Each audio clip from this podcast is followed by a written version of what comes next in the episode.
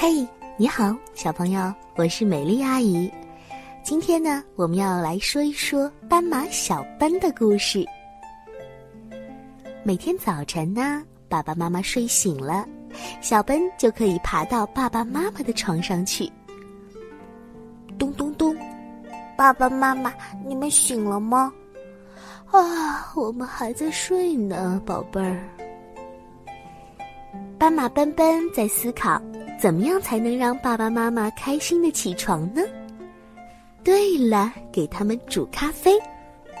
谁说人小不能做家务的？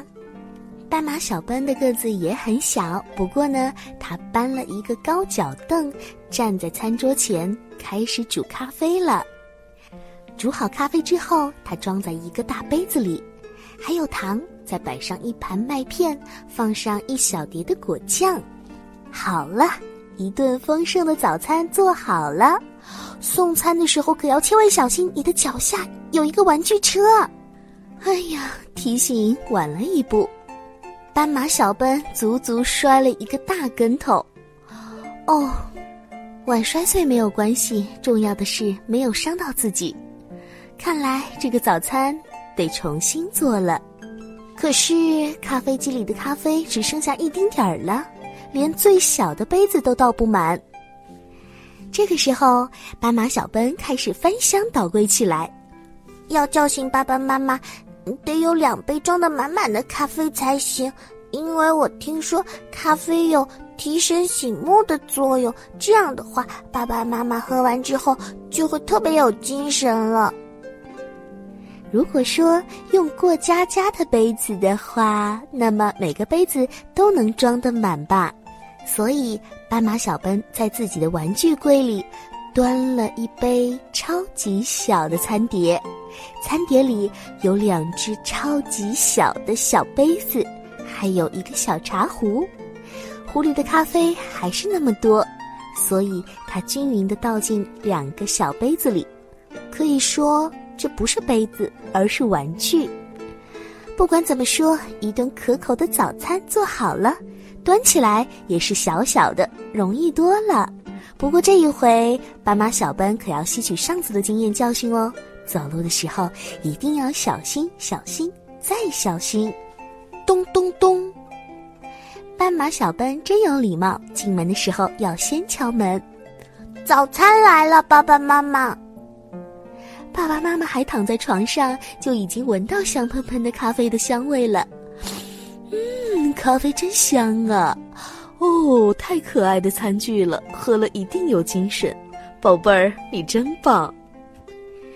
爸爸妈妈抓呀抓呀，哎呀，爸爸妈妈的手太大了，怎么也拿不住过家家的杯子。看来这还需要斑马小奔自己来动手帮忙啊。于是，斑马小奔爬到了床上，坐在了爸爸妈妈的中间，来帮助他们。妈妈，你张开嘴，啊！一杯给妈妈。斑马小奔把过家家的杯子拿了一杯，倒进了妈妈的嘴里。接下来轮到爸爸了。品尝完早餐之后，大家还想赖会儿床。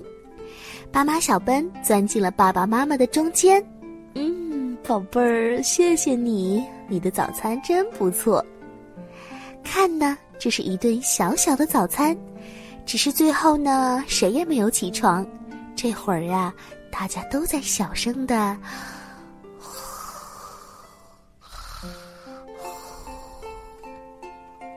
嘘。既然他们又香喷喷的睡着了。我们还是不要去打扰他们了吧。好啦，今晚的故事就说到这里了，因为我们要早一些睡觉，早睡觉才能早起床哦。明天早上起床的时候，和爸爸妈妈一起来做一顿丰盛的早餐吧。晚安啦，宝贝们！如果喜欢美丽阿姨的故事，可以在微信公众号里搜索 “tgs 三四五”。也就是听故事的第一个拼音字母加上三四五就可以找到我了。明天我们再见，晚安，宝贝。